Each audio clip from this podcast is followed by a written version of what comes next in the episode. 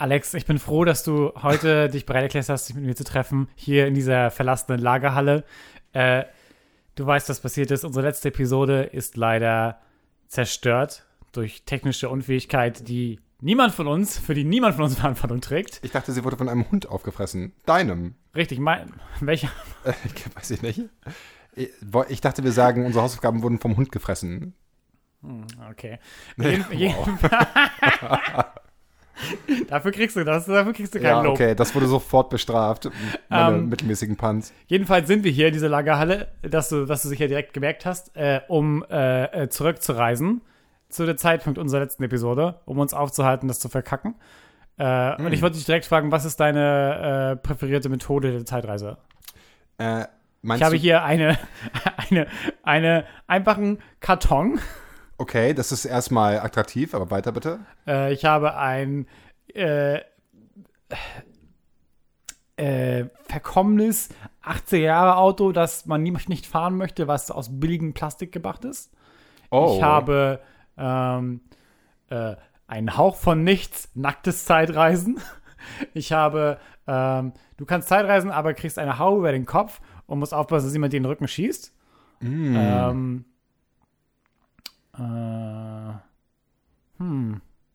Also ich glaube, ich würde den Pappkarton nehmen, weil es, ich habe leider den Titel des Films vergessen, aber es gibt diesen äh, britischen Low-Budget Arthouse-Film, der, soweit ich weiß, der einzige Film ist, in dem, der einzige Spielfilm ist, in dem Zeitreisen so unter so einem Hard Science-Aspekt äh, dargestellt werden. Also so wie Zeitreisen, wenn äh, wirklich nur möglich wären. Und zwar, dass man ausschließlich rückwärts in die Zeit reisen kann, nicht in die Zukunft, weil die ja noch nicht existiert. Äh, und das geschieht tatsächlich durch so einen glorifizierten Karton in den die dann reingehen, die Schauspieler, vermutlich aus budgetären Gründen, und dann Cut und dann sind sie in der Vergangenheit. Okay, äh, der Film heißt Primer. Yes. Okay. Und der ist todeslangweilig. Gut, ich steig schon mal rein, warte. Perfekt. Muss ich jetzt auch in den Karton oder können wir quasi in Etappen Zeitreisen? Such dir gefälligst deinen eigenen Karton. okay. Mir war nicht klar, dass man mit handelsüblichen Karton, Kartonprodukten. Ich bin schon weg, ich bin schon in der Vergangenheit. Ich kann dich nicht mehr hören. And yet you're talking to me. Diese ganze Geschichte checkt nicht aus, Lauritz. Und ich sehe, dass hier kein Karton steht.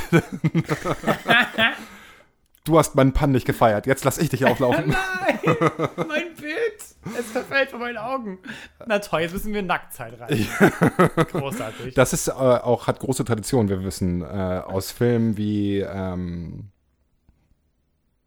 mir, ich wollte jetzt irgendwas. Terminator? Nein, ich wollte nicht Terminator sagen. Offensichtlich meine ich Terminator, aber jetzt wollte ich einen lustigen anderen Film nennen, aber mir ist nichts eingefallen. Das hat aber nicht gut geklappt. Nee, das hat überhaupt nicht gut geklappt.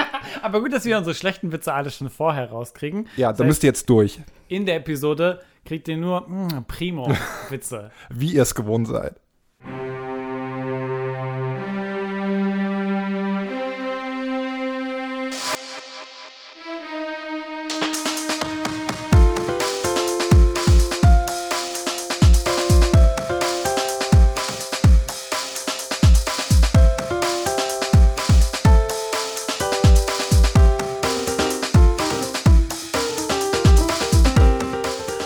Herzlich willkommen zu Space Baby, dem Podcast über alternative Zukünfte.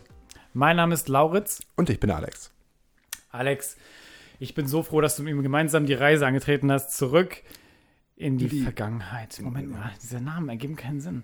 Ähm, wir reden heute zum tragischerweise zweiten Mal über Zurück in die Zukunft 2. Mhm. Diesmal aber umso besser mit klarem Sound und mit klaren Ideen. Der ganz genau, sowohl der Sound als auch unser Intellekt sind crispy. Mm. Mm. Und ausgefeilt. Und ähm, Alex, hast du irgendwelche starken Gefühle, die du vorher schon loswerden willst? Back to the Future, hast du äh, äh eine Geschichte mit dem Film?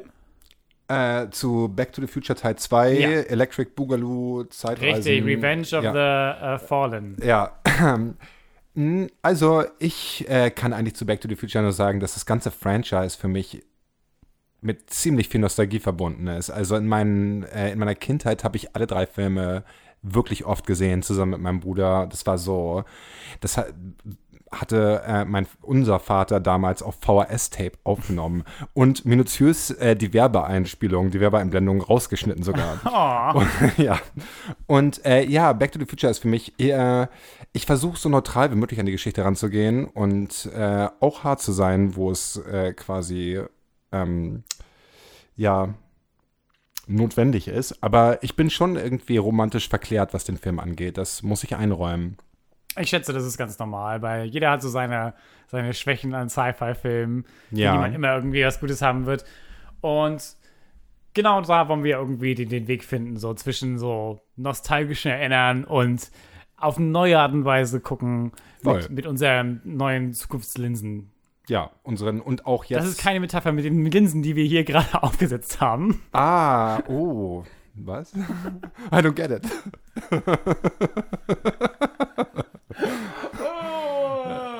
Ein guter Start. Ja, äh, Lauritz, was hältst du von zurück? Hast du eine Geschichte zu dem Film? Hast du, äh, Äh, meine Geschichte mit Zurück in die Zukunft ist eben, äh, ich, ich, ich äh, weiß die sehr zu schätzen. Ich habe einen guten Watch gehabt, so dieses Mal auch wieder. Aber ich bin da nicht ganz so sehr dem ganzen Franchise verfangen, glaube ich. Ich habe mich sehr, also ich war nicht zum Beispiel, als 2015 diese große, das so eine große Sache war und alle darüber geredet haben, warum haben wir noch keine dies und warum ist, ja genau, warum ist noch nicht das und jenes passiert?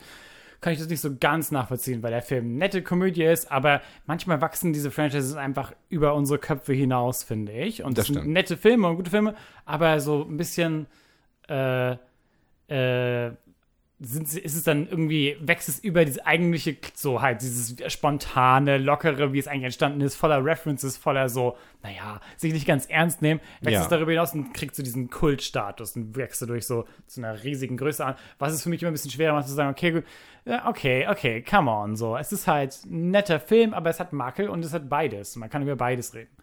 absolut. Aber Ja. bevor wir da viel zu weit gehen, vielleicht Ja. sollten wir erstmal so ein bisschen äh, mit unserem Trailer. Ja, ich möchte den Plot wissen, den ich bereits wieder vergessen habe. Siehst du, das ist gar nicht so, gar nicht so unpraktisch, das nochmal wieder aufleben zu lassen. Jo. Äh, wir schreiben das Jahr 2015. Als der exzentrische Wissenschaftler Doc Brown ihn spontan in seine Zeitmaschine zerrt, wird Marty McFly aus den 80ern in die ferne Zukunft transportiert. Dort angekommen, eröffnet ihm der Doc, dass Marty seinen Sohn davor retten muss, einen fürchterlichen Fehler zu begehen, der ihn hinter Gitter bringen würde. Doch die Ereignisse überschlagen sich, wenn der fiese Biff die Zeitmaschine stiehlt, um jüng sein jüngeres Ich reich und mächtig zu machen.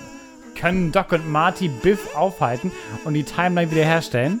Können sie ihren vergangenen Ichs aus dem Weg gehen und ein Paradoxon vermeiden? What's wrong, McFly? Chicken? Spot on. Spot on Biff Impression. Ich arbeite noch an meiner Biff Impression. Besserer Biff als der echte. Ähm, ja, äh, äh, 2015, wie es, wie es äh, Back to the Future 2 darstellt. Ja. Es ist, es ist äh, genau das Gleiche. Ich sehe keinen Unterschied. Ich äh, finde auch, dass der Film visionär einfach spot-on Nostradamus-mäßig sämtliche Vorhersagen korrekt getroffen hat. Und nachdem wir den komplett durchgegangen sind, werdet ihr sehen, wie nah es einfach an der Realität ist. Ist Absolut. Äh, wir werden jetzt Point für Point darlegen, äh, warum, äh, warum Back to the Future 2 secretly genius ist. So, ich habe da eine sogenannte Ringtheorie, äh, Ah. die besagt, dass die drei Filme äh, einfach nur perfekt sind aus Gründen. Gut, dass du vorbereitet bist. Äh, ja, absolut. Aber halt, Lauritz, Wa was denn? äh, bevor wir uns jetzt in das Jahr 2015 begeben, möchte ich sicherstellen, dass wir auch wirklich in einem 2015er Mindset sind. Ja, Wie können wir das bewerkstelligen, deiner Meinung nach? es ist Zeit für Wann, sind sind wir? wir? Na, hoffentlich ist das nicht übersteuert. Es darf nicht übersteuert sein. The question isn't where we are. It's when we are. The question is, when the hell are we? The question is not so much where we are as when we are. When are we? Hallo, Lauritz. Äh, hi? Hi, Lauritz. Du hast jetzt die einmalige Chance auf den Super-Jackpot, nachdem du in den letzten beiden Folgen ziemlich schlecht abgeschnitten hast. Aber äh, warte mal, ich spiele doch gar nicht, hä? Lauritz, es ist nicht so, dass ich zurück in die Vergangenheit gereist bin, um eine Timeline zu ersetzen, in der du derjenige bist, der befragt wird und ich der Quizmaster. Das ist nicht der Fall. Okay, ich habe auch. Hä? Aber Wie dem auch sei, kommen wir jetzt zu den Fragen. Die drei Fragen, die du jetzt beantworten kannst, lassen dich entweder ins Finale aufrücken oder du wirst in einen Kübel voll mit Gülle geworfen. oh Die. Stakes sind high. Frage Nummer eins: Mit welchem Science-Fiction-Meisterwerk sind die visionären Wachowski-Geschwister 2015 an den Kinostart gegangen? Ist das Jupiter Sanding? Es ist Jupiter Ascending. Ein Yes. unfassbarer Flop. Keine Gülle heute. Kein, noch nicht. Oh, okay. Der äh, Anteil an Gülle verringert sich mit jeder Frage, die du richtig beantwortest. Also es ist immer noch viel zu viel Gülle. Ja, allerdings. Frage Nummer zwei. 2015 war das äh, Geburtsjahr des legendären Dress-Meme. Die Frage an dich, welche Farbe hatte das Kleid? Schwarz-Gold oder Blau-Gold? Äh, ist das eine echte Frage? Das ist eine echte Frage und es gibt eine richtige Antwort auf diese Frage. Okay, es gibt eine Antwort. Ähm, Bedenke, diese, dieses Meme hat Familien zerstört, Freundschaften auseinandergerissen und für politische äh, Eklats gesorgt. ich weiß, er hat eine komplett andere Identität bis 2015. Ja, Ähm, Schwarz-Blau? das ist nicht korrekt. Die andere Antwort wäre richtig gewesen. Was? Also weiß? Damit haben wir mindestens 33% Gülle. Äh, du hast jetzt noch, Warum ist mein Kopf in der Gülle? du hast jetzt die Möglichkeit, die absolute Demütigung noch so ein bisschen zu verringern mit der Beantwortung der dritten Frage. Okay. Die lautet: äh, Wer sagte in bester Nostradamus-Manier bereits 2015 die Kandidatur, die amerikanische Präsidentschaftskandidatur von Kanye West voraus? Ist es Kanye West? Es ist Kanye West selber. Kanye Yay. West selber hat seine eigene Kandidatur vorhergesehen und und ist damit so etwas wie ein Gott, würde ich behaupten. Der größte Prophet unserer Zeit. Ja, ein Visionär. Äh, ja, ich würde sagen, Heißt damit das, ich überlebe? du überlebt, also überlebt hättest du sowieso, außer du wärst mit 100 Prozent. Du weißt nicht, wie allergisch ich auf Gülle bin. Das hättest du vorher angeben müssen im Questionnaire. So. Da wird explizit nach Allergien gefragt. Das äh, beendet unsere heutige Folge von Wann sind wir? Lauritz, vielen Dank. Bitteschön. The question is not so much where we are as when we are. Okay, Lauritz, was sagst du? Bist du jetzt in einem 2015er Mindset angekommen? Ja, die, die bizarre Realität von 2015, die der Film nicht ganz erwischen konnte. 2015 war super wack, oder? Das Jahr. Also jetzt, jetzt in, im Wenn wir, Ernst. kurz, wenn wir kurz rausgehen aus unserer äh, Popkulturanalyse, Ja. äh, ja, 2015 war wack, aber seitdem Aber auch innerhalb der Popkultur war es wack, oder nicht? Ich meine, es war in jeder Hinsicht einfach ein wackes Jahr. Ich entscheide das so. Einige Jahre sind wack, andere nicht. Und Okay, ist das so wack, nicht wack oder wie ist der Rhythmus? Es gibt auch Abstufungen, aber ich würde da sagen Full-Scale wack. Und hast du das Gefühl, seit 2015 haben wir nicht wacke Jahre erlebt? Mm, Ich habe das Gefühl, es ist so eine abstürzende Kurve, wie die Aktienwerte gerade. Nein, wir werden nur alt und meckern immer mehr. So, äh, Das äh, auch, ja. Nein, aber Und die Kinder die Kinder, früher war das nicht so, mit ihren damals. Apps. Meine Apps damals waren. Wein war besser als TikTok. Äh, ja, jetzt haben wir quasi äh, die ganzen Sachen aus dem Weg und können uns ans Eingemachte machen. Mhm. Äh, womit willst du starten, Lauritz? Äh, ich möchte erstmal, dass wir ein bisschen Fuß fassen in der Welt, wie sie 2015, wie das 2015 beschrieben wird in Back to the Future 2. Aha. Ähm, also wir kommen an in der Zukunft, ah, äh, was ist das, wann sind wir, bla bla bla. Äh, und äh, sind direkt auf dem äh, Flughighway, auf dem Skyway, wie er genannt wird. Naheliegender Name. Äh, äh, äh, sind im modernen Chaos von 2015 und kriegen das so durchs, durch Martys verwirrte Perspektive mit. Ähm, und ich, äh, als ich den Film gesehen habe, habe ich erst gedacht, so, okay, hm, hm, ist es nur ein Haufen von so Marketing-Sachen, von kleinen Props, die heute gerne so aufgeführt werden wie äh, Hoverboards, äh, Schuhe und so weiter und so fort. Ich will jetzt nicht zu viel vorwegnehmen, aber es gibt ja so viele Gimmicks und Markensachen, die da drin sind. Ist Ja. es nur das, dachte ich erst und so.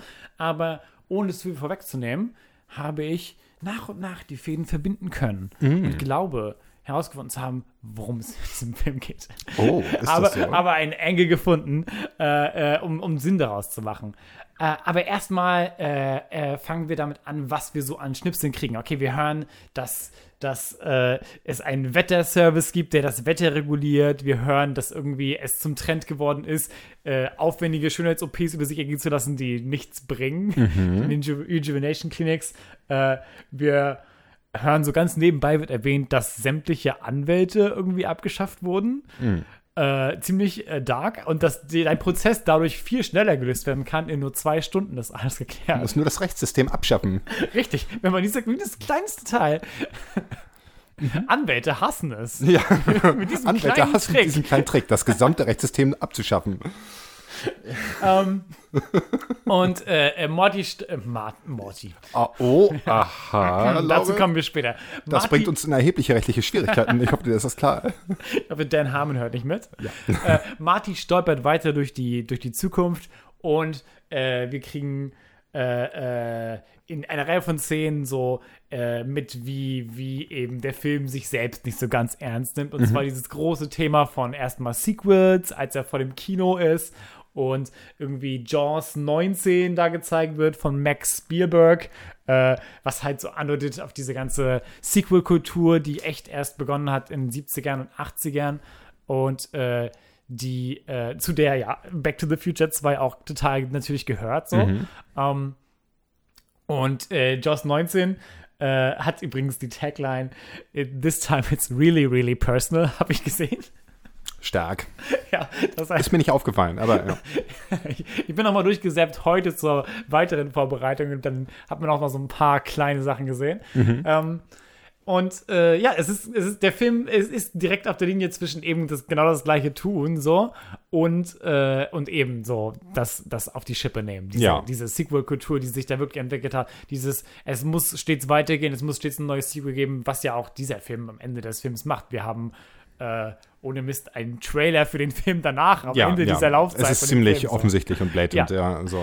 Ähm, und diese Sequel-Kultur greift natürlich auch rein in diesen Gedanken von äh, Nostalgie, den wir ganz krass halt haben äh, in dieser, äh, in dieser 80s-Bar. Ja, mhm. also im Endeffekt on-point 80s Nostalgia äh, vorhergesagt, so, ja, absolut stark.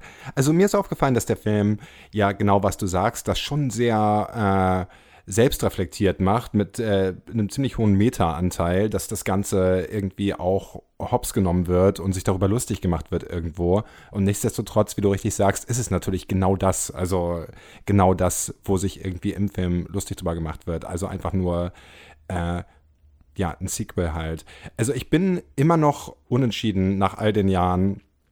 Viele diese ganzen Aspekte sind mir natürlich als Kind gar nicht aufgefallen, aber bis jetzt weiß ich nicht, ob ich, was ich davon halten soll, ob diese, diese quasi Metaebene und diese ja, Self-Awareness, die der Film doch irgendwie hat, ob das quasi so zu sehen ist, dass es so eine Persiflage ist auf, auf Sequels oder es einfach nur ein Sequel ist und dass es so rangebappt, weil irgendwie haha witzig, aber im Endeffekt ist es das trotzdem. Also beides irgendwie. Es ist, es ist irgendwie beides, Ja. ja. Und das ist ja auch, also, das ist ja auch eine Sache, die viele Comedy-Sequels im Grunde machen. Hey, Ja. haha, es ist ein Witz, wir machen halt ein Sequel, Ja. Aber ich denke nur, dass es da raussticht, weil es eben, wie gesagt, in den Zeit kommt, wo das gerade eben aufkommen ist, dass jeder Film ein Sequel kriegen muss. Und vor allem die 80er waren ja voller so, wir müssen noch mehr Filme rauspumpen, Ja. bis, bis das Franchise nicht mehr beliebt ist. So. Ja.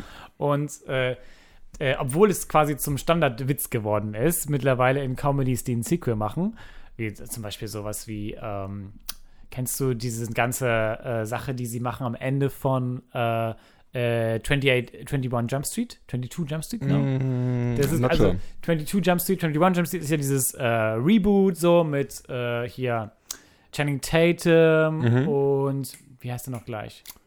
Hier, wie heißt er denn? Jonah Hill. Ah ja. Genau.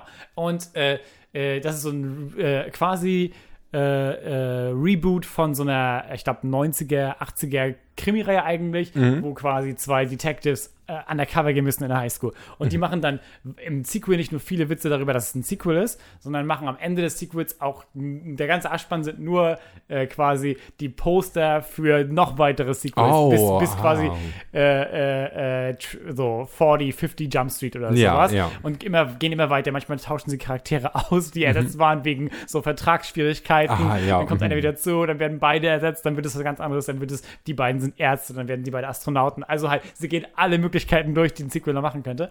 Und äh, äh, ja, das ist halt, also es ist halt zu einem Staple von, von Comedy-Sequels ge geworden, dass sie eben sich darüber lustig machen müssen, hey, wir wissen alle, wie die Industrie läuft, so, wir Ja. wissen alle, das ist so, aber wir versuchen Spaß damit zu haben und hey, so, das haben sie Und, gemacht. ja, So. ich glaube, das ist genau der Grund oder der Aspekt, äh, der mich milde stimmt, ein, einfach diesem Franchise gegenüber.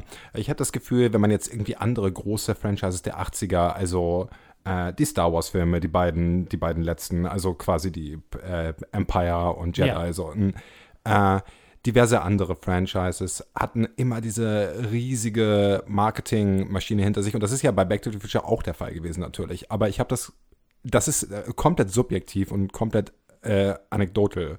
Aber ich habe das Gefühl, dass der Film, weil du dich vorhin gefragt hattest, diese Faszination für, oh, es ist 2015, wo sind die Hoverboards, haha, lol, Roffel, so. Äh, das liegt, glaube ich, schon daran, dass diese Gimmicks einfach einfach wirklich Eindruck gemacht haben zu der Zeit, wo der Film rausgekommen ist, weil das so seamless, dieses, äh, wir reden ja bestimmt nachher auch noch ein bisschen weiter über das Worldbuilding, so, ich finde, äh, wir haben ja so Product, wir können es genauso gut jetzt machen, wir haben so Product Placement Geschichten, aber ich finde, dass eigentlich der Film das relativ charmant schafft, irgendwie äh, das ganze Worldbuilding über diese Gimmicks zu betreiben und über diese, wie du erwähnt hast, äh, Nebensätze irgendwie, wir haben kein, keine Anwälte mehr, es gibt kein Justizsystem mehr und äh, und ja, ich weiß nicht so. Ich, das ist nur mein Eindruck. Ich bin geboren, nachdem die, der Film in die Kinos gekommen bin und kenne ihn selbst quasi nur so aus zweiter Hand als Kind. Aber ich habe den Eindruck, dass es irgendwie der Film halt so, ja, so ein wacky Abenteuerfilm ist, der einfach sich selbst nicht so ernst nimmt und ja, einfach gar nicht diesen Anspruch hatte, diese, so, diese Monetization irgendwie. Also ich weiß nicht, gab es Back to the Future Actionfiguren Ranges, die quasi, also wenn, dann vermutlich nur sehr kurz beschränkt auf den Zeitraum, in den der der Film released ist, Na, oder? äh, das, das gleiche habe ich mich auch gefragt, aber für uns ist das jetzt natürlich manchmal so ein bisschen, das mag für Leute, die ein bisschen älter sind als wir, so selbstverständlich wirken, aber für uns ist es manchmal schwer nachzuvollziehen, wie viel Abstand und wie, wie Ja. so die Einstellung zu Back to the Future war zwischen den Filmen und so. Ja. Der Punkt ist aber, dass quasi Back to the Future 1 kam irgendwie 94 oder 92 sogar raus und der andere dann Ende der 80er. Äh, du meinst 82. Äh, Ja, nicht 82, ja, genau. ja. Also der eine kam äh, irgendwie zurück in die Zukunft, genau. Der erste erschien 85 und Mhm. der zweite erschien 89. Da sind vier Jahre dazwischen, in denen der Film quasi gefeiert wurde. Deswegen. Warte, der zweite ist von 89? Ja.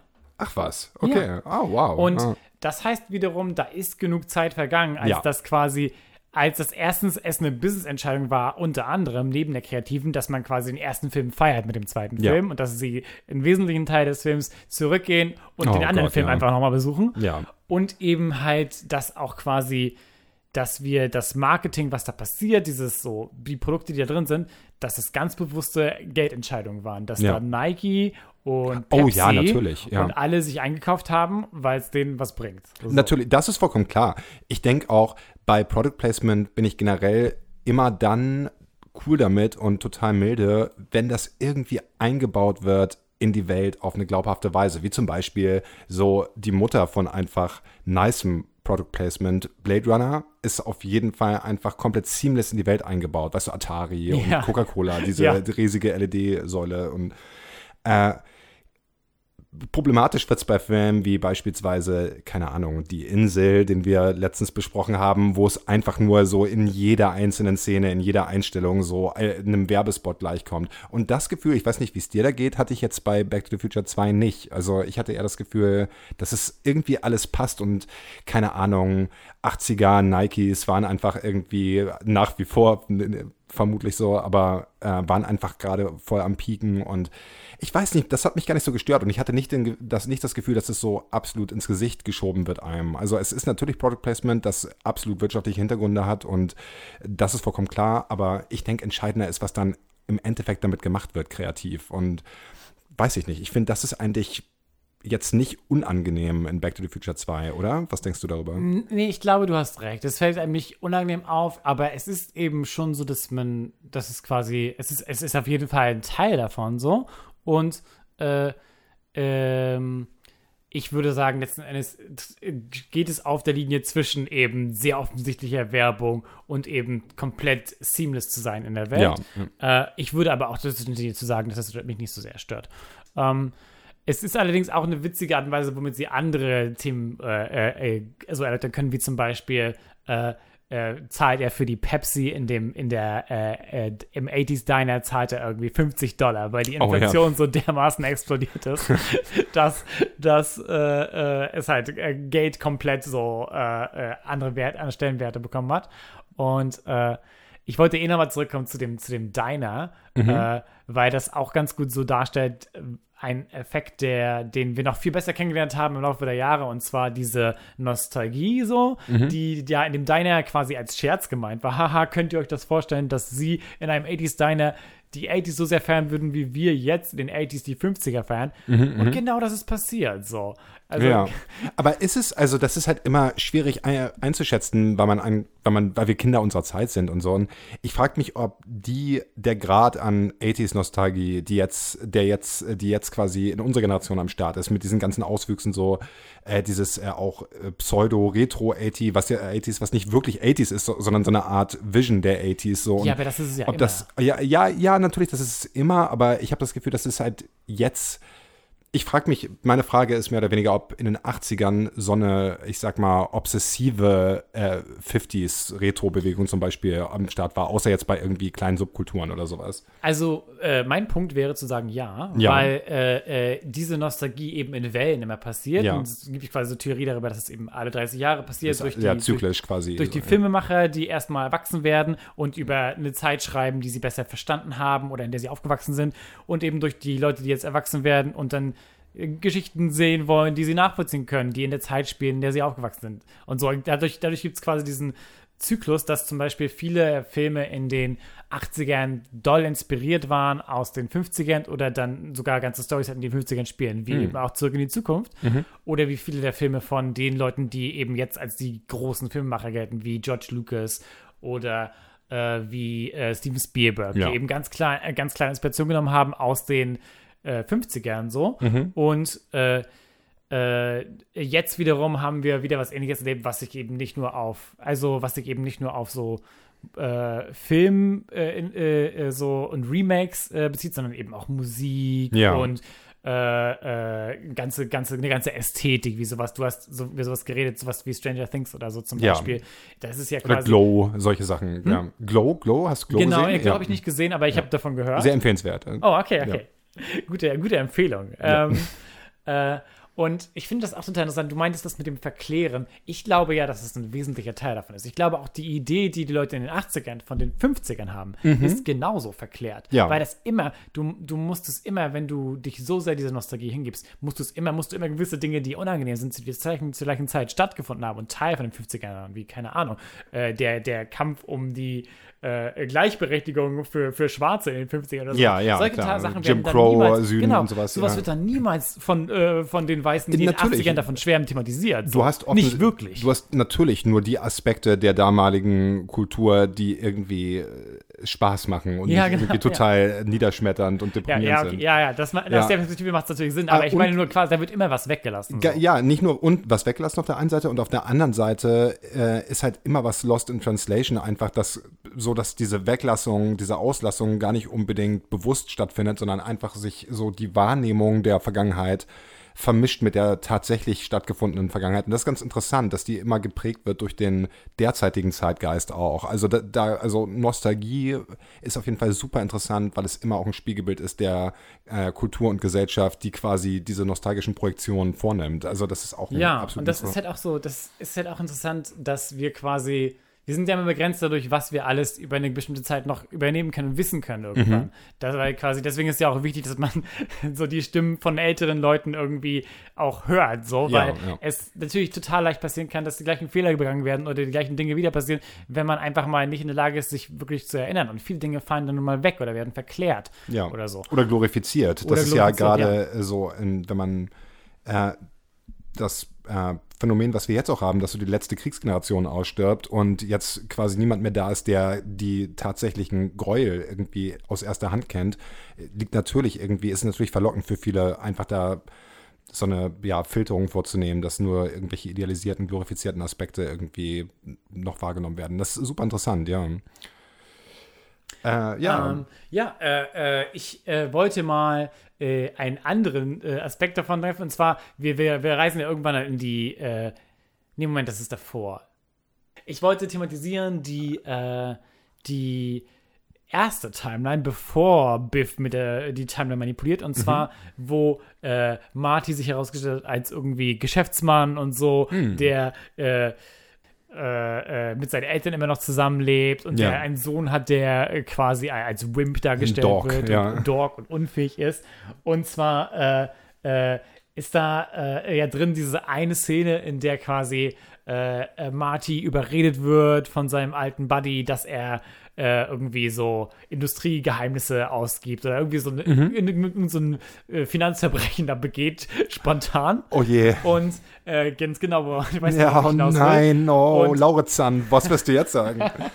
und er so sofort erwischt wird von seinem bösen äh, japanischen Boss Fujitsu-san. Mhm. Ähm, und äh, äh, dann überall über Faxgeräte die, die Message, du, you're fired, du bist entlassen, äh, ausgespuckt wird ja. und, und äh, der gute Marty dann erniedrigt wird von seinem bösen, bösen äh, japanischen äh, Oberlehnsherren, ja. Herren, genau. und es ist echt so ein bisschen Spiegel von dieser ganzen, ganzen äh, Panik, die da, die da entstand zu dieser Zeit vor den, äh, vor der aufkommenden japanischen so Power, Power. Ja, ja, Power also ähm, äh, ja, Hightech, äh, also als Hightech-Giganten jetzt so. Irgendwie der amerikanische Markt wurde überschwemmt von relativ günstigen japanischen Elektronikartikeln und so, die ähm, amerikanische Wirtschaft kam in Bedrängnis. Ähnlich äh, oder vielleicht ansatzweise vergleichbar jetzt mit diesem Trade War zwischen China und den USA jetzt, wo es die ganze Zeit darum geht, dass quasi Importe aus China Arbeitsplätze in den USA zerstören würden. So die Behauptung von. Mhm. Und äh, ähnlich äh, hat sich das auf jeden Fall auch dargestellt, äh, da ähm, in den 80ern dargestellt. Und absolut interessant. Ja, also du meinst natürlich die aus heutiger Sicht zu problematisierende Darstellung. Ich meine, die aus jeder Sicht zu problematisierende, so ja. rassistische Darstellung von diesem äh, japanischen Geschäftsmann, der ihn dann anschreit und der ihn niedrigen will in seiner Männlichkeit ja. und der äh, äh, mit einem sehr, sehr äh, äh, so dicken, übertriebenen Akzent spricht. Ja, erst, und der dieses, dieses Klischee von dem harten äh, äh, no, no fun äh, ja, Businessmann. Hart arbeiten, fleißige genau, Arbeiterdrohne. Ja. Der, der quasi den, den, den Marty, den einfachen, äh, äh, guten Ameri All-American All -American Boy dann erniedrigen will. So, ja. ja, genau. Und das ist doch äh, mir ganz schön rausgestochen, wie, also, wie das in der, in der allseits beliebten Komödie einfach drin war. Wie es echt. Ja. Und ich meine, generell sind ja so, so Stereotypen und problematische Darstellungen von Minderheiten äh, in Komödien immer eher so, also da wird sich mehr rausgenommen als in anderen Genres und immer mehr oder weniger so die Komödie als, ja, so Ausrede vorgeschoben oder als Rechtfertigung dafür, dass das dann okay ist, weil das so Damit mit einem Zwinkern ja. ist. Äh, Zwinker, Zwinker, so, also und äh, ja, das ist auf jeden Fall interessant. Aus, aus, so ich habe gesagt, aus heutiger Sicht, weil mit der, äh, wie wir jetzt die differenziertere Sichtweise, die wir jetzt haben, wir würden natürlich sagen, oh, das ist ziemlich Dog Whistly und das ist alles. Äh, ich ähm, frag mich, die Diskussion hatten wir in der anderen Timeline, als wir äh, in der anderen Timeline diese Folge aufgenommen hatten letzte Woche, auch schon gehabt. Und ich glaube, was uns da beschäftigt hat, war vor allem die Frage, wie sehr diese äh, ja super problematische Darstellung dieses japanischen ja. äh, äh, ähm, Chefs von Marty äh, da einfach äh, ja inwieweit die damals überhaupt als problematisch wahrgenommen wurde und wie sehr die ja genau dafür, was du gerade beschrieben hast, ein Spiegelbild ist, so dass wir quasi selbst in Komödien sehen können an den Dingen, die thematisiert werden, was Dinge waren, die die Kultur bewegt haben und was auch Angst gemacht hat, was Ängste waren der Gesellschaft, wie jetzt Übernahme durch japanische Tech-Firmen und sowas. Also, Na, eines der Probleme daran, dass du meinst zum Beispiel, wie es angesehen wurde damals, eines der Probleme daran, wie sowas überhaupt entstehen kann und warum das so beliebt ist, ist ja, dass alle Leute, die da an kreativen Entscheidungen involviert waren, nicht irgendwie Asian American waren. Ja, obviously, Also ja, halt, ja. sonst, würd, sonst wäre das nicht so zustande gekommen. Ja. Da ist einfach Robert Zemeckis und der Writer, ich glaube Bob Gale oder so heißt er, Ja. alle, die diese Entscheidung treffen und all die es hinterfragen White würden, Americans, sind so, White ja. Americans und sind aufgewachsen mit einem Haufen anderer Komödien, die sich auch einiges rausgenommen haben, um schnell einen Witz zu machen auf Kosten Ja. von so äh, Minorities und auf, auf Kosten von Leuten, die halt irgendwie ein bisschen anders aussehen oder so. Ja. Also das ist halt eine äh, ne- ne Tradition, wie du schon meintest, Absolut, in der, in der Cheap Comedy, Lacher. wo halt viel, genau, wo halt viel äh, irgendwie entschuldigt wird damit und äh, was man durchaus, finde ich, äh, hinterfragen kann, weil äh, der Film ist sonst witzig. Nicht, man muss sich nicht auf sowas, man muss halt nicht sowas machen. Und äh, das ist halt äh, ni- nicht mal ein besonders guter Gag. Es ist kein Ganze. guter, es ist im Also, Gegenteil, Es ist halt keine witzige Gag. Szene. Halt, so. äh, und ich denke halt auch, dass diese, ohne jetzt zu tief in diese ganze, in das, dieses Politikum reinzugehen, dass diese Bagatellisierung von äh, so Humor, so ach, das ist nur ein Scherz, stellt euch Ja. nicht so an, ist natürlich ganz klar irgendwie nur der Versuch, äh, eine gewisse Oberhoheit quasi äh, beizubehalten. So in dem Moment, wo solche Witze nicht mehr gemacht werden können ohne Probleme, ist natürlich einfach äh, mehr Refle so Reflexion gegeben als vorher, wenn es einfach komplett klar ist, dass über Minderheiten gelacht werden darf, weil niemand oder sehr, sehr unterrepräsentiert nur Minderheiten am Schaffungsprozess beteiligt sind und so. Und ja, absolut äh, interessant, dass so ein lighthearted äh, Abenteuer-Komödienfilm wie Back to the Future, der für die ganze Familie geeignet ist, einfach so blatant Racism äh, im Film hat und das vermutlich auch niemandem mal aufgefallen ist, weil das derart normalisiert war in den 80ern und die, äh, ja, wie soll man sagen, so Consciousness dafür selbst heute nach wie vor äh, in Richtig, äh, man nicht- sie immer noch unterschreiben muss. So, ja. Genau so, Also, aber da, damals noch weniger und das ist auf jeden Fall schon bemerkenswert, finde ich. Finde ich auch, aber ich finde es auch gut, dass man jetzt wenigstens darüber redet mehr. Vielleicht, dass es ein äh, größeres Thema ist. was hältst du davon, äh, was hältst du von solchen Filmen als so Zeitgeschichtsartefakte, äh, die jetzt aus irgendeiner, nehmen wir äh, so Filme wie jetzt Back to the Future, da sind auf jeden Fall so in dieser Szene Racist Undertones oder wenn wir noch weiter zurückgehen, haben wir das noch viel, viel mehr. Ja. Äh, würdest du sagen, dass die Filme, dass es möglich ist, die, das einfach quasi auszublenden und den Film trotzdem zu genießen oder zu, also natürlich wollen wir jetzt nicht sagen, dass der gesamte Film irgendwie dadurch besudelt wird und nicht mehr, aber ich finde es sehr interessant, äh, äh, die Frage, ob überhaupt äh, auch so von, von Kreativen, die sich irgendwie im echten Leben äh, ich sag mal, nicht mit Ruhm bekleckert haben durch diverse, ähm, durch diverse Eskapaden und so. Ich finde es immer schwierig, das zu trennen, um ehrlich zu sein. Ich finde es gar nicht so easy, das einfach wegzudrücken und zu sagen, hey, ich habe kein Problem damit, irgendwie Kinski mir anzugucken, den ich immer super toll fand. Also als ein Ja, Beispiel ja. jetzt. Und weißt du, was ich meine, in welche Richtung ich gehe? ja, ja, ich weiß, in welche Richtung du gehst. Also Ähm, hast du Bauchschmerzen dabei, wenn du das Nein, siehst? nein, oder? es ist halt, äh, äh, ähm, es ist halt eine Sache, über die ich, glaube ich, noch mal eine Stunde reden könnte. Ja. Äh, aber ich, um das kurz zu fassen, meine Gedanken sind da zwiegespalten, weil ich finde halt, dass es ein wichtiger Teil dieser Filme ist und ich finde es schwierig teilweise einfach so äh, solche Sachen quasi nicht zu besprechen, Ja. verschwinden zu lassen. Oder äh, bin auch ein bisschen zwiegespalten, was den Trend angeht, eben äh, gewisse Episoden runterzunehmen von Streaming-Services. Das Mhm, ja, gab es ja vor kurzem so. Aber ich bin auch jemand, der nicht äh, davon bisher benachteiligt wurde von diesen Arten von Szenen. So als Ja, weißer oh, Mann. sehr als weißer Punkt, Mann ja. ist nicht, bin ich nicht in der Lage gewesen, dass ich irgendwie den Fernseher anschalte und etwas sehe, was halt äh, äh, mich und so äh, mich erniedrigt oder sowas und sich Ja. offensichtlich nur darüber lustig macht. Deswegen ist es auch eine blöde Position, um das komplett zu urteilen. So. Ich finde halt, äh, dass es eine persönliche Entscheidung ist natürlich, ob du jetzt einen Künstler nach wie vor gleich betrachten kannst. Heute ist es zunehmend schwerer, äh, Creator äh, komplett von der Kunst zu trennen. Ja. Das sieht man ja gut an dem Beispiel von J.K. Rowling gerade, die sich als ein riesiger Turf herausgestellt hat. Yeah. So. Und äh, die äh, äh, offen so transphobische Dinge teilt und äh, die eins mit ihrer Marke ist. Also du kannst Ja. dir natürlich sagen, ja, ich bilde mir jetzt ein, Harry Potter wäre nicht von ihr gemacht worden oder Harry Potter ist komplett getrennt von ihr und so.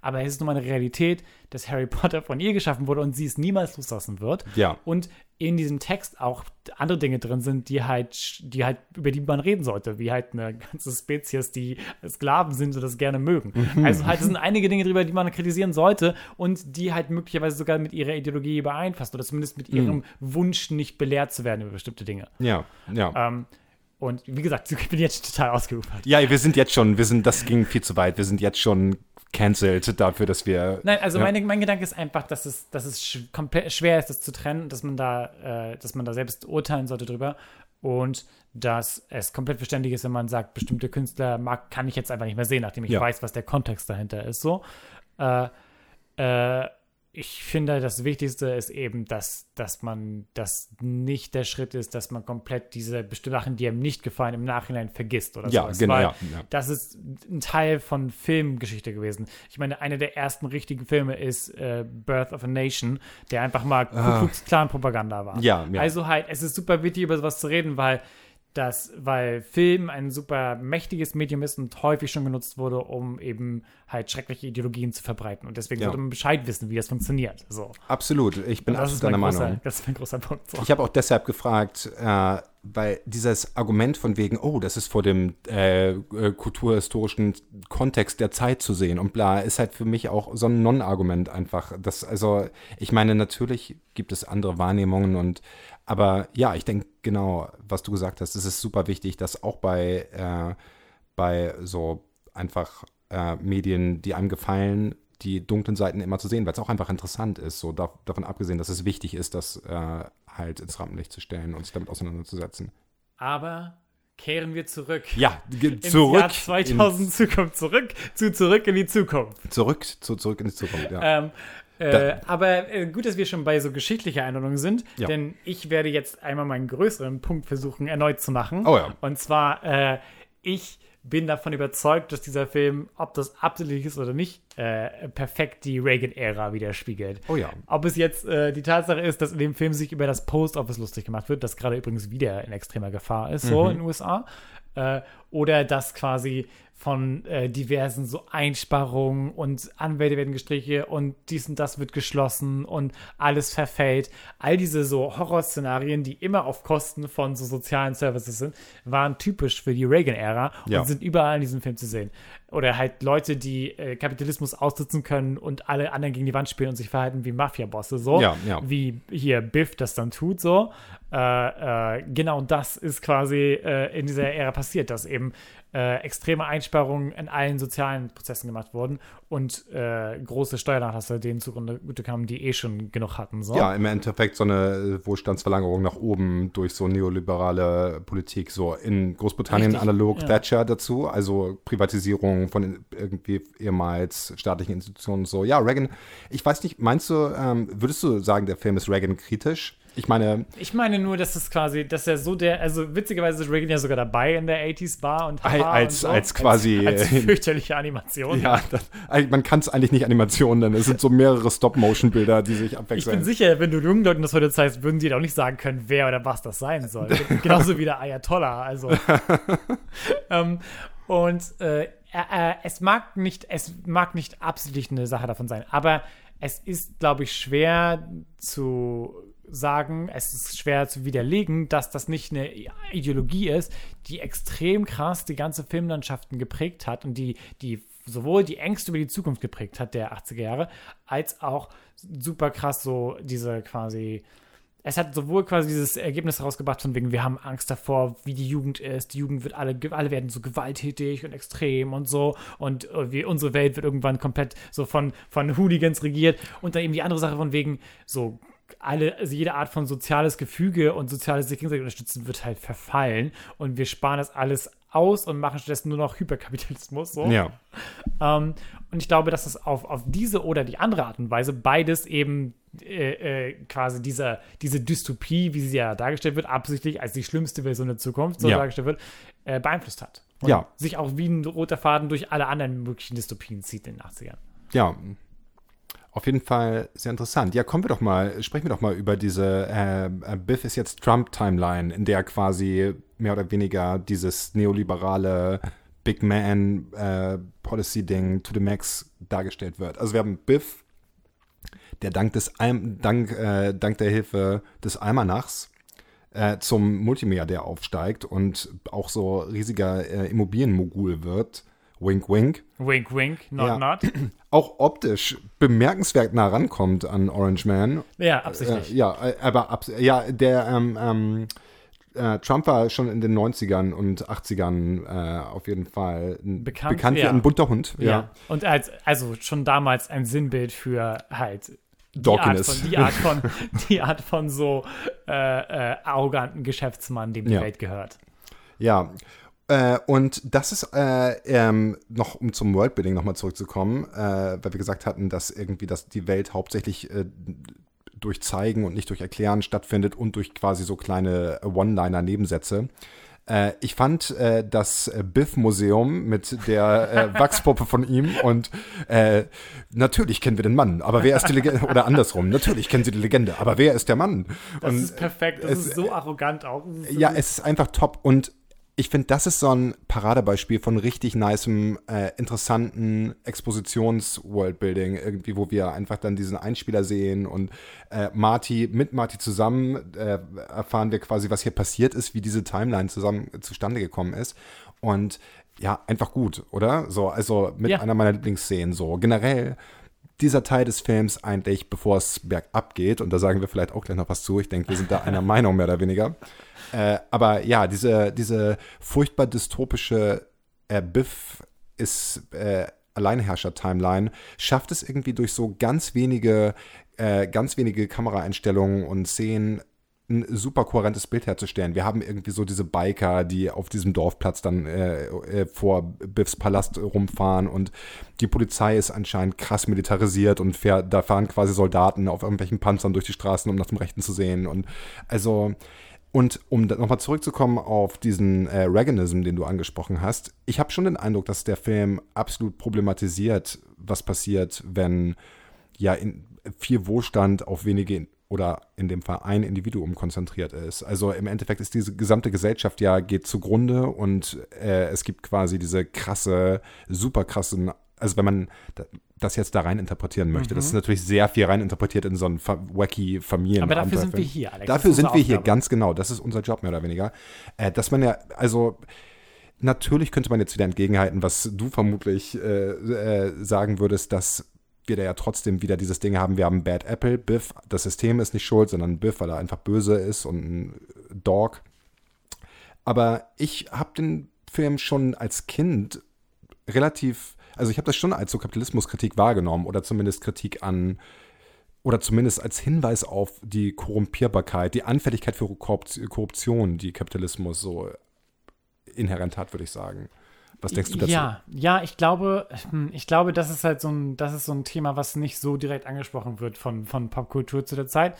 Ja, man könnte das so rausinterpretieren, aber wenn in der Szene, wo Marty versucht, das Gleiche zu machen mit dem Almanac, wird es als so kleine, ne, als, als, als, als kleine. Nur einen Dollar nebenbei verdienen. Richtig, als so ein kleines, ach naja, das ist vielleicht nicht so, das ist vielleicht nicht so clever und ach, das gehört sich einfach nicht, das machst du lieber nicht. Wird aber gescholten vom Doc Genau, er wird gescholten, aber also auf so eine, eine harmlose Weise. Mach das mal nicht, du weißt nicht, was mit dem Zeitstrang passiert. ja, ja. Nicht von wegen, es ist, es ist irgendwie unmoralisch generell eben Ja, ja. äh, äh, dann in der Position, in die Position dich bringen zu wollen. Ja. Und ähm, äh, wenn ich so darüber nachdenke, ist ja eigentlich auch die Art und Weise, wie Biff sein, sein Geld verdient hat, noch vergleichsweise moralisch gegenüber den Arten und Weisen, wie andere Leute heutzutage zu Ja. Milliardären geworden sind. Ich meine, er hat sich alles über Lotterien und sowas Stimmt, gemacht. relativ harmlos. Und hat, äh, Also ich meine, es ist kein Blutgeld. ja, nicht, nicht das ganz gleiche, nicht das gleiche wie das, was äh, Jeff Bezos seinen, seinen Mitarbeitern da Ja. äh, auch zwingt. Äh, aber äh, gleichzeitig wird ja auch quasi so ein bisschen angedeutet, dass wir einen Timeline verpasst haben, in der Marty selber zu einem berühmten Helden geworden wäre. Ja. Und zwar Rockstar dann gewesen wäre und so, in der er da nur vorbeigeschlittert ist, wegen, weil er sich so leicht provozieren lässt und so. Ja, wegen des Unfalls. Der, äh, de- dem, ja. Wobei, äh, hm, ich meine, klar, er wäre dann vermutlich so super Swagger äh, Rockstar gewesen, Milliardär, aber vermutlich dann auch trotzdem noch was anderes. Ich meine, wir haben solche Sachen wie, Marty sagt irgendwelche Sachen wie, hey, so, du kannst mich nicht umbringen, äh, also auf der Szene auf dem Hoteldach. Ja. Äh, ja, du kannst mich nicht erschießen, die Cops finden das locker raus, dass die Kugel aus deiner Waffe kommt und dann sagt Biff halt so casual, ja, I own the cops, I own the police, so. Das und stimmt, ja. das sind schon so kleine Hints, die irgendwie darauf hinweisen, dass so Macht, absolute Macht, absolut korrumpiert und absolut viel Geld gleichbedeutend ist mit absoluter Macht und so Geld Türen öffnet, wie einfach mit einem Mord durchzukommen. Biff sagt ja, er, hat, er gibt ja dann in dieser Szene zu, den Vater von Marty umgebracht zu haben und dass er auch damit durchgekommen sei.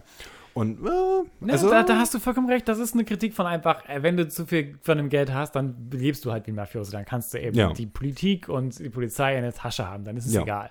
Und ge- genauso hat Biff es ja auch dann geschafft zu leben. ja. An dieser Stelle wird es Zeit, äh, uns äh, fest anzuschnallen in unsere äh, offenbar minderwertigen äh, Autos und, und die so vertikalen Türen runter zu klappen. Ich hoffe, äh, der DeLorean hat Schleudersitze. Meinst du? Hast du die Anzeigetafel gesehen? Ähm, Ejection Seats Save Lives auf diese Flie der fliegenden Anzeige. Und ich habe mir gedacht, wie läuft das bei Autounfällen? Die Leute werden rauskatapultiert aus den Autos und Naja, und haben dann so Fallschirme, die sich aus dem Sitz heraus, so wie, bei, so wie es bei Fliegern läuft. fair enough. Tech Corner. Tech Corner. Äh, herzlich willkommen zurück zu Tech Corner. Die, die Corner, die, die kleine Ecke, in der Laure sitzt mit einem Haufen Schrauben und euch erklärt, was für äh, Technik äh, in dem Jahr 2015 aus Zurück in die Zukunft 2 vorkommt. Äh, wir haben da die, die berühmten Sachen, über die wir mal kurz äh, hinwegfliegen können. Und zwar, ja, es gibt Hoverboards. Äh, äh, nein, es gibt keine richtigen Hoverboards im richtigen 2015. Ja, es gab dieses eine Ding, was so viral gegangen ist, aber nein, ich glaube, es ist nicht wirklich ein Hoverboard gewesen. Äh, dann gibt es diese verschiedenen so ähm, Marken von Hoverboards. Das eine ist quasi eigentlich nur so ein Roller, wo man, wo, wo Marty den, den, den, den Kopf, Griffhalter? Griffab Ja. Halter abbricht. Und dann gibt es die, äh, die Bulldogge, die, wie heißt das? Ja, ich glaube, das ist Bulldog, das es ist- Raketen-Hoverboard mit so Düsen der- dran noch. Der Bulldog, den ich schon ziemlich äh, äh, nice fand, aber es sieht auch nicht so praktisch aus, oder? Du siehst ja drei Leute mehr damit. Du Es musst sieht halt nicht schon. praktisch. Es sieht überhaupt nicht praktisch aus und es sieht auch vor allem gemeingefährlich aus. Ich frage mich, warum das frei verkäuflich zu sein scheint. Dann eine Sache, auf die du mich äh, hingewiesen hattest: Es gibt dieses, diesen bionischen Arm, Oh, den, ja. den, den, den Griff hat, äh, äh, die, der zukünftige Sohn von Biff. Äh, der offensichtlich auch seine Psyche beeinflusst und später, als sie dann irgendwie, was ist das, ein Gerichtsgebäude, was sie Das- ja, das, das, das Courthouse. Äh, Genau, wird dann in die Schlagzeile mit reingeschrieben, dass eben äh, Bionic Maniac ist oder so. Bionic Overdose. Der Gangleader was suffering from Bionic Overdose. Und das erklärt auch das merkwürdige Verhalten von Biff Junior. Das stimmt. Und das hat er auch wirklich gespielt. Mir ist äh, äh, nochmal aufgefallen, was für eine gute Performance das eigentlich Ich dachte erst, als ich den Film rewatcht habe, okay, dieser Typ ist komplett overacting. Was für eine wacky Performance. Ich hatte den Film wacky in Erinnerung, aber nicht so wacky. Und dann mit dieser Schlagzeile hat sich alles aufgeklärt. Er hat einfach eine meisterliche Darstellung eines bionischen ist. Junkies Ich finde, er quasi. ist klasse. Er gibt ja. halt 110 Prozent. Er gibt wirklich 110 Prozent, ja. Ähm, äh, dann gibt es äh, Texaco, die, die selbsttankende Tankstelle, die gar nicht so futuristisch wirkt letzten Endes. So. Gibt's sowas nicht in echt? Also, wahrscheinlich. Ist Kommt schon, also, zumindest ja. so. Für die super faulen. Ähm, dann mein persönlicher Favorit, äh, äh, äh, der äh, Hydrator, in dem du eine, so eine Oh. winzige Scheibe Pizza reinlegst, die dann perfekt äh, dampfend rauskommt nach ungefähr einer halben Sekunde oder sowas. Und wo Marty dann seine Mutter das Kompliment macht: Mom, you really know how to hydrate a pizza. you sure know how to hide the pizza, Mom. Ich würde sagen, äh, dass sowas nicht mehr stattfinden würde. In den 80ern war Pizza Hut anscheinend okay damit, äh, sich irgendwie zu assoziieren zu lassen mit so einem kleinen, traurigen, trockenen Patty, der dann zu einer vollen Pizza wird. Aber jetzt so New Life, äh, healthy äh, Ernährung und so ein Kram. Ich glaube nicht, dass das jetzt heutzutage noch passieren würde. So Das ist witzigerweise auch super äh, von der Zeit inspiriert, weil es halt so ein 80s-Ding ist, ne, dass du Mikrowellen essen hast Ja. und so. Und dann quasi, okay, was ist die Steigerung davon? Was ist die noch zukünftige? So, Little Hydrator. pizzas that get big pizzas when you hydrate them. Dann ein ganz guter Sidegag ist dieses, diese äh, Hundeleine, äh, was ja quasi, ist so ein berühmtes so Toy-Joke-Gimmick, dass du quasi eine Hundeleine hast, die von alleine schwebt. Uh, es gibt keinen Hundehalter. Und äh, genau sowas gibt es dann auch in der Zukunft Ja, natürlich. natürlich. Aber was ist das, Alex? Ein Scheinwerfer, der auf uns beide fällt. Es ist eine noch nie dagewesene Fashion Corner. Was jetzt? Was? Das ist nicht abgesprochen. Stopp die Aufnahme. Stopp die Aufnahme. In der Fashion Corner sprechen wir über das neueste, heißeste, die besten Looks vom Jahr 2015. Ha, Alex, was trägst du heute? Wow, was ist das? Äh, ich trage ein unauffälliges Hemd und eine Jeans. Äh, okay, du hättest das witziger machen können. Was ich heute trage, sind zwei Krawatten. Oh, oh, du wolltest, dass ich auf. Ja, Ich I'm trage slow. zwei Krawatten mit einer aufgehenden Sonne, die mich mein japanischer Overlord zwingt zu tragen. Mhm. Ähm, dann trage ich eine äh, Jacke mit wedelnden langen Armen, die sich zum Glück selber um mich ranziehen, weil ich zu schusselig bin, um das zu machen. Warum, warum weiß äh, Marty McFly Jr., der groß geworden ist in dieser Zeit, nicht, wie diese Jacke funktioniert? Weil es, weil es ungefähr 20 Mal so witzig aussieht, wenn du mit wedelnden langen Armen durch die Stadt läufst. Also, I give you that. Diese Jacke ist einfach nur, die ist hysterical so an ihm. Ich finde es auch gut, dass die Jacke sowohl cool aussieht als auch peinlich. Also Ja, beides echt gut hingekriegt. ja. So.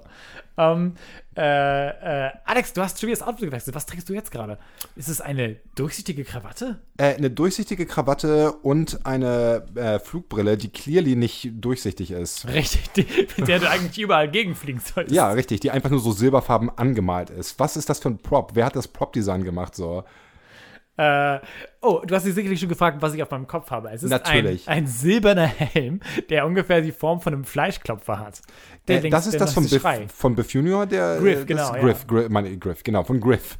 Ja, was, äh, das, ich finde generell, dass die Outfits der Gang einfach großartig. Ja, die Gang äh, äh, hat auf jeden Fall so eine Mischung aus, ich habe das einfach, was wir gerade so random gefunden Aber haben. auch auf so der Mad. Max-Aspekte drin. Genau, so. Mad Max-Aspekte. Und ich musste ganz so denken an dieses, wie heißt denn diese äh, The Tribe? Weißt du noch, was Mm. The Tribe ist? Das, was auf Kika damals lief, wo die alle so over the top so aufgemalte Tattoos hatten und so. Es Ja. war irgendwie eine Dystopie, in der alle Eltern, glaube ich, tot waren. Mhm, Das war Und so Herr der Fliegen mäßig, ne? So, Herr ja, der Fliegen in, in irgendwie zig Staffeln und dann lauter so, äh, ich habe es nie, glaube ich, ganz gesehen. Also ich gehe davon aus, dass es lauter Charaktere waren, die so Blaze und so heißen und Ja, neue ja so Gang. diese sind. 90er-Ästhetik war strong in der, äh, der Serie, ja. Aber daran fühlte ich mich erinnert. So. Ja, ja, absolut. Das, das hatte auf jeden Fall, es war so ein merkwürdiges, uncanny, Mischmasch. Äh, ja, äh, äh, äh, das ist die Fashion. Das ist halt super viel schrilles, buntes, ineinander gemixtes. Aber da waren, äh, aber beim Rewatch habe ich gemerkt, da sind so viele coole Ideen. Also natürlich das meiste, was wir jetzt erwähnt haben, ist ziemlich so Wack. hirnlos. Ja. Aber da waren viele so Mischmasch-Sachen, vor allem von den Nebencharakteren, die so wilde Pastelltöne gemischt haben, die man ohne Mist heute wahrscheinlich teilweise gut äh, Einfach mal, ja, ja, oh ja, ich finde auch wirklich, dass in einigen Sachen, also bis auf jetzt die durchsichtigen Doppelkrawatten, ja, ja, ja, so, bis auf solche Sachen eigentlich relativ, weiß ich nicht so. Also es ist nicht komplett wack. Ich meine, so Zukunftsvisionen leiden ja oft an diesem Symptom, dass, oh, die Zukunft ist ganz anders, als ihr euch sie vorstellt, so, und dann ist es halt alles komplett quatschig. Ein Stück weit ist es hier auch so, aber in anderen Bereichen auch nicht. Ich habe meinen eigenen Punkt demontiert, während ich gesprochen habe. So. Das ist, äh, ja, nee, ähm, auf jeden Fall. Äh, modisch. Ich finde aber, äh, ich weiß nicht, fandst du, ich meine, oft sind so vor allem Low-Budget-Filme, in der eine Zukunft dargestellt wird, eher äh, albern eher. Findest, würdest du sagen, eher albern oder eher glaubwürdig? Äh, schon, schon, schon albern. Also Mhm. es ist schon nicht, ist schon nicht super. Die haben nicht versucht, glaube ich, Trends zu setzen, aber wir haben witzigerweise, dadurch, dass sie einfach gesagt haben, was ist 80s-Mode, nur hoch zwei oder drei, Mhm. haben sie teilweise wirklich eine gute Idee davon gehabt, was wir machen würden. Ja, aber ja, nicht ja. absichtlich. Ja, ich das finde ich halt auch. Ich finde, sie haben so die Nostalgie, die jetzt tatsächlich stattfindet, ganz gut vorhergesehen. Also besser als erwartet. Ich glaube fast, dass es echt so eine Mischung ist aus äh, äh, Gag-Sachen machen, die noch ganz gut aussehen, weil du dann zufällig quasi Nerv treffen kannst. Mhm. Weil viel auch so ein chaotisches Element ist. So. Viele der Sachen, es ist ja auch 89 entstanden, sahen auch ein bisschen aus wie Sachen, die in den 90ern beliebte sein Ja. würden. So durchsichtige Sachen, Silber, Chrom, Oh, stimmt, Sachen. ja. Die Cap, die, die, die Marty trägt, ist ja auch so in so bunt gemischten Ja. Neonfarben irgendwie. Witzigerweise eben, vor allem jetzt gerade, wo wir so ein bisschen 90s Revival Zeit erleben, ist es halt teilweise total auf den Nerv getroffen. So. Ja. Äh, spannend. Ja, äh, So und viel vom Laufsteg. das ist, war eine sehr äh, interessante neue Rubrik. So, ich hoffe, die sehen wir wieder. Die äh, Modezar Lauritz hier jetzt hoffentlich Folge für Folge äh, die Trends des jeweiligen Zukunftsjahres vorzeigt. Hier in Jogginghose präsentiert, was die Mode ist. Ja, gerne wieder, gerne wieder. Ähm, kommen wir doch mal zu unserem zu unserem Final Say. So, was, Oha. was würdest du sagen insgesamt? Ähm, wie gehst du von dem Film weg? Äh, top oder Flop? Also, So, das ist das, was wir jede Folge machen, richtig? Wir werten, das, Top oder genau, wir, wir spielen uns auf äh, zu Kritikern, die Autoritäten sind auf äh, Bei absoluten. Und- Kultklassikern zu sagen, äh, ich weiß Und nicht. jetzt Flop. bewerten wir sie. Die Welt hat nur gewartet auf unser Urteil. Ich würde sagen, Back to the Future 2, also wie anfänglich eingangs von mir erwähnt, äh, habe ich schon so nostalgischen Bezug zu den Filmen. Ich muss aber sagen, dass mir der Film jetzt nach, ich habe den bestimmt das letzte Mal vor zehn Jahren gesehen, bevor ich ihn jetzt für diese Folge gesehen habe. Und es ist doch deutlich mehr, also so ein wacky und einfach albern und vor allem die furchtbaren Szenen, in denen halt diese Doppelschauspielnummern, wo die Schauspieler ihre alten, also ihre zukunftsalten Ich spielen, wo einfach äh, Michael J. Fox seinen Vater, äh, äh, also äh, Michael J. Fox äh, den alten Marty spielt und einfach wie ein Rentner spielt, obwohl der irgendwie, keine Ahnung, Anfang 50 sein soll und der ist dann so, was, what, what are you saying? Und es ist halt schon sehr, sehr wacky. Ich würde sagen, so, so vom, wenn man den Nostalgiefaktor wegnimmt, immer noch irgendwie ein ganz cooler Abenteuerfilm, der irgendwie, den man sich reinziehen kann, der für Kinder auf jeden Fall, glaube ich, interessanter ist als für Erwachsene jetzt so, wenn man ganz ehrlich ist. Aber ah, ich würde trotzdem Empfehlung, also wenn man, wenn ihr auf dem Mond lebt und den Film aus irgendeinem Grund noch nicht gesehen habt, so auf jeden Fall eine Empfehlung aussprechen. Äh, ich würde den Film auch empfehlen, das vorneweg Mhm. schon mal. Äh, es lohnt sich auf jeden Fall auch, den nochmal unter unseren Gesichtspunkten anzugucken, einfach auf die, so, die Zukunft zu achten. Das ist halt, ich kann es nur weiterempfehlen. Uns, wir haben großen Spaß daran, die Filme nochmal neu zu entdecken. So. Und ich finde halt, dass äh, wir äh, einen ganz guten Weg finden, glaube ich, die Sachen anzuerkennen und das als eine gute Komödie anzuerkennen, die es wirklich ist und eben zu sagen, okay, was ist mit der und der Sache, wo kommt die und die Sache her? Äh, und ich habe viele dieser Szenen einfach nochmal so ein bisschen neue Gewertschätzung gehabt, so zum Beispiel die Sache, wo die, äh, in der, die Szene, in der Doc äh, äh, sein, sein, quasi seine frühere Version trifft. Und das, also die Art von Nostalgie mag ich irgendwie gerne, weil es null, es hat null sich aufgezwungen an Sentimentalität. Es war einfach der Gedanke von wegen, äh, er hat sich versucht, selber, selber ein bisschen zu helfen, Ja, sich selber ja. ein bisschen Glück zu wünschen auf seinem Ja. äh, Abenteuer, von dem er wusste, dass ihm bevorstehen würde. Und äh, die Szene und dann äh, die ganze Performance von Thomas F. Wilson, der der, der Griff spielt und Ja. so. Viele dieser Elemente sind einfach irgendwie, ach, herzerwärmend. Mit der Art Ja. und Weise, wo es rübergebracht ist, äh, wo man wirklich sagen kann, es ist halt, es ist halt eine, eine Comedy, die wirklich so äh, äh, gut sich gut gehalten hat. Ich muss sagen, ich finde insgesamt ist die zweite Hälfte des Films nicht ganz so stark wie die erste. Ja, ich würde sogar sagen, ziemlich schlecht. Äh, Ja gut, so weit würde ich nicht gehen. Ich würde- finde es halt ein bisschen schwächer und es hat nicht ganz so, es hat nicht ganz so diese Spannungselemente, die du vielleicht im ersten Teil hast, weil doch viel so vieles unklar ist. Ja, mich, mich hat halt genervt, dass einfach, wie du, du hast es glaube ich schon erwähnt, dass der erste Film einfach so viel wiederverwertet wird und so, ah, jetzt sind sie in der Szene und ihr kennt die Szene aus dem ersten Film, nur dass sie jetzt da durchlaufen und es ist halt, weiß ich nicht, so ein bisschen, das kann man ein, zweimal machen, aber nicht irgendwie den halben Film lang, so, und so hat sich für mich aber so ein bisschen angefühlt. Ja, das ist eben, ja, das ist, äh, es, es, es hat so seine Momente gehabt, wo es nicht schlecht war, aber ich habe einfach gemerkt, dass wirklich äh, äh, es nicht ganz so spannend ist, nochmal die gleichen Szenen durchzuwandeln, weil wir, wir es ist nicht so, dass wir was Neues gelernt haben, weil den damals schon im ersten Film klar war, dass eine gewisse Sache so heimlich passiert ist. Es ist eher so gewesen, hey, wir mochten den ersten Film auch, kommt, wir gucken den ersten Film nochmal. Ja, ja. Äh, aber dennoch äh, äh, auch von mir eine Empfehlung. So, es ist halt, es ist halt eine, eine weiterhin eine gute Komödie und äh, ich äh, wäre gespannt, mal den dritten mal wieder zu gucken, weil ich mich ehrlich gesagt kaum daran erinnere. Ja, der dritte ist, ähm, würde ich sagen, der schwächste von den drei Filmen, aber immer noch sehenswert. Auf jeden Ah, Fall. okay, okay.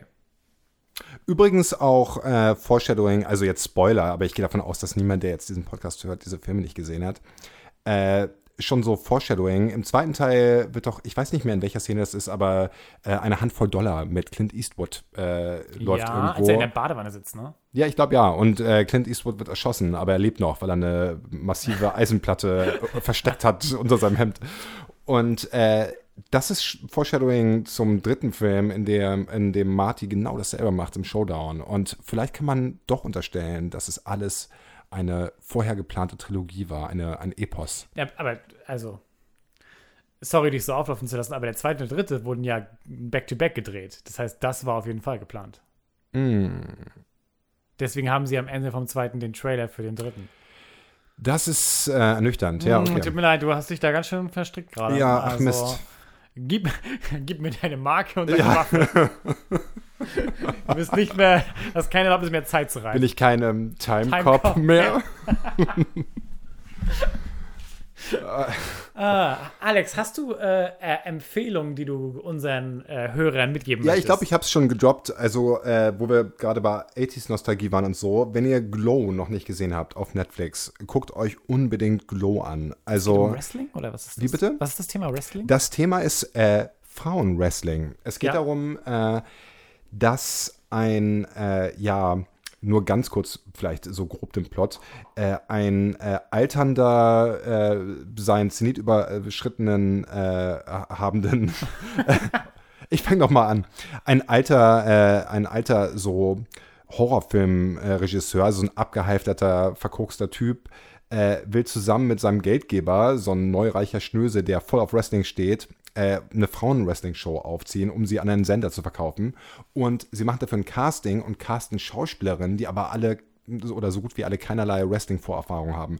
Und innerhalb kurzer Zeit muss dann dieses Team Wrestle, Wrestlen lernen, Show, also wie diese Showkämpfe, die Moves funktionieren und sowas. Und das Ganze ist halt mit natürlich Drama unterfüttert, dass dann irgendwie die verschiedenen Charaktere irgendwelche äh, irgendwelche Probleme untereinander haben. Und es gibt dann auch später, äh, in den späteren Staffeln so Folgen, wo einzelne Charaktere beleuchtet werden und so. Und äh, das alles unterfüttert mit einfach super nicer 80s Ästhetik. Irgendwie, die Klamotten sind irgendwie top, die Mucke ist cool, der ganze Soundtrack ist super. Und also Glow kann ich nur empfehlen. Wenn ihr irgendwas übrig habt für so diesen ganzen 80s-Stick, so auf jeden Fall reinziehen. Äh, das klingt ja richtig gut. Das klingt Also, richtig, Ich richtig werde mir das auf jeden Fall Es wundert mich auch, dass du es noch nicht gesehen hast. Also, dass du wirst es lieben. Also, Cool. ja. Ähm, äh, ich habe jetzt mittlerweile sogar zwei Empfehlungen. Wir haben ja eine Woche verschieben müssen. Einmal Umbrella Academy, hast du ja schon gehört, die Empfehlung. Und zwar äh, äh, ist jetzt gerade die zweite Staffel rausgekommen. Ich habe die zweite Staffel auch komplett gesehen jetzt. Ich finde, sie ist ein bisschen besser als die erste, hat nochmal viele coole Sachen mit den Charakteren gemacht, die dieses Mal also alle in die 60er gesetzt wurden. Es geht ja um die quasi Hargreaves-Kinder, die alle äh, äh, am selben Tag geboren sind und von verschiedenen Müttern, die aber alle vorher gar nicht so äh, sch- schwanger waren. Und dann wurden sie alle von einem äh, äh, so exzentrischen, superreichen quasi gekauft, adoptiert und aufgezogen, um Superhelden zu werden, die Welt zu retten. Aber alle letzten Endes sind sie daran gescheitert, dass er ein fürchterlicher Vater war, ein fürchterlicher Ziehvater. Und auf ihre eigene Art und Weise haben sie versucht, gegen ihn zu rebellieren. Und äh, äh, ja, müssen in der zweiten Staffel immer noch sich mit ihrem eigenen so äh, äh, vermeintlichen Schicksal auseinandersetzen und mit ihrer Rolle in der Welt. Und äh, da ist sehr viele coole Charaktermomente sind da drin, obwohl ich letztendlich finde, okay, das Finale ist nicht ganz so gut gewesen wie der Rest der Show, aber dennoch finde ich, lohnt sich die Staffel auf jeden Fall und die Show generell.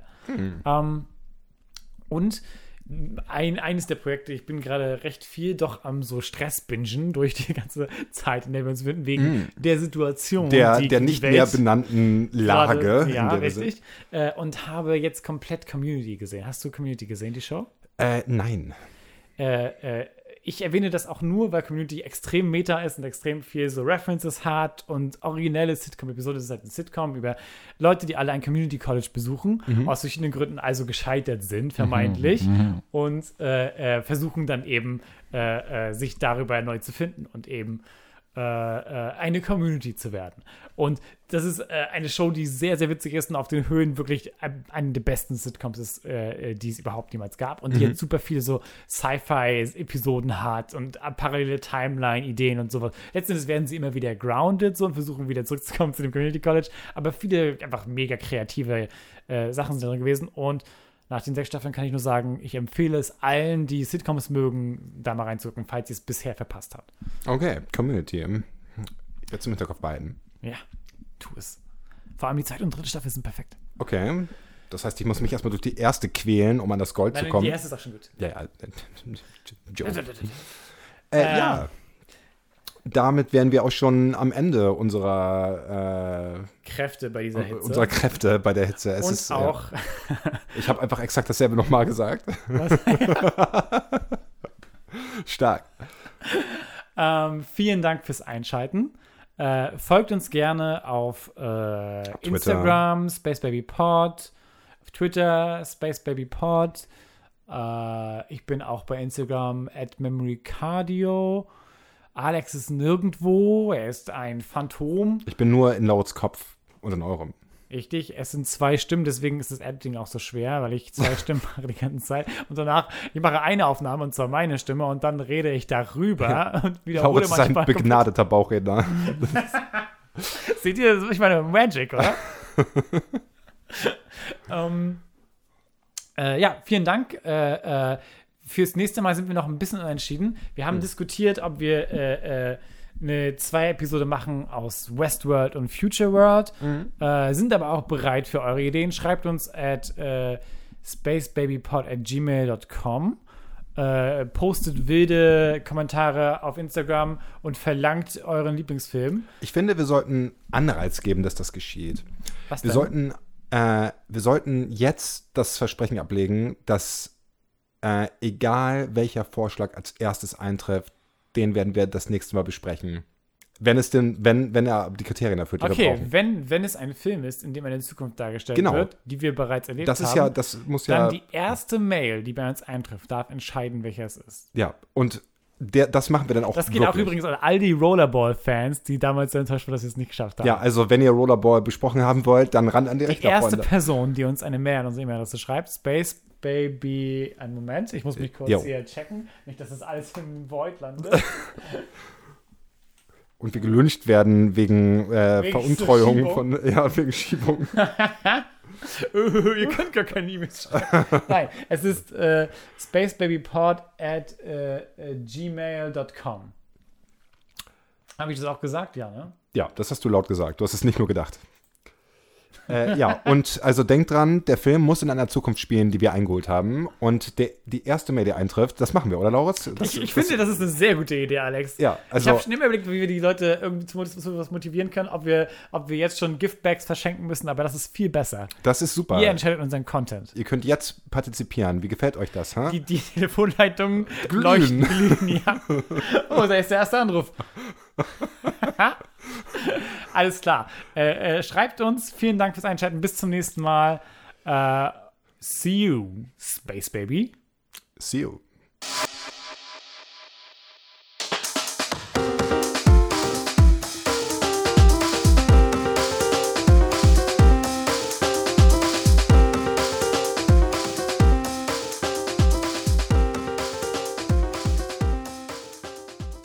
Können Doc und Marty Bill auf bla bla bla bla bla. Lass das Biff auch. Weil-